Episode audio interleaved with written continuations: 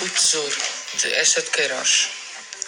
Os três irmãos de Medranhos, Rui, Guanes e Rustabal, eram então em todo o reino das Astúrias os fidalgos mais famintos e os mais remendados.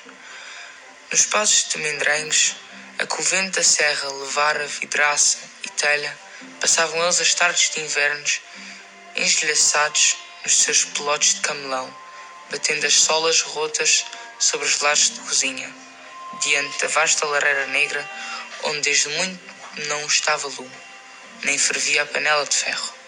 Ao escurecer devorava uma côdea de pão negro esfregada com alho.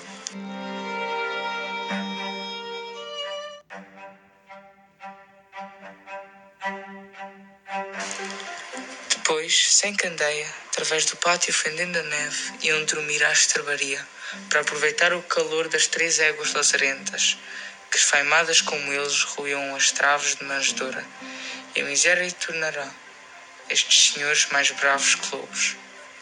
Ora, na primavera, por uma silenciosa manhã de domingo, andando todos os três na mata de roquelanes, a espiar pegadas de caça e a apanhar tortulhos entre os robles, enquanto as três éguas pastavam na relva nova de abril. Os irmãos de Mederanos encontraram por trás de uma moita de espinheiros, numa cova de rocha, um velho cofre de, frio, de ferro.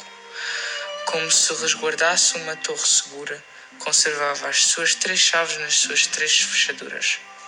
Sobre a tampa, mal decifrável através da ferrugem, corria um, um distício em letras árabes, e dentro, até às bordas, estava cheio de dobrões de ouro.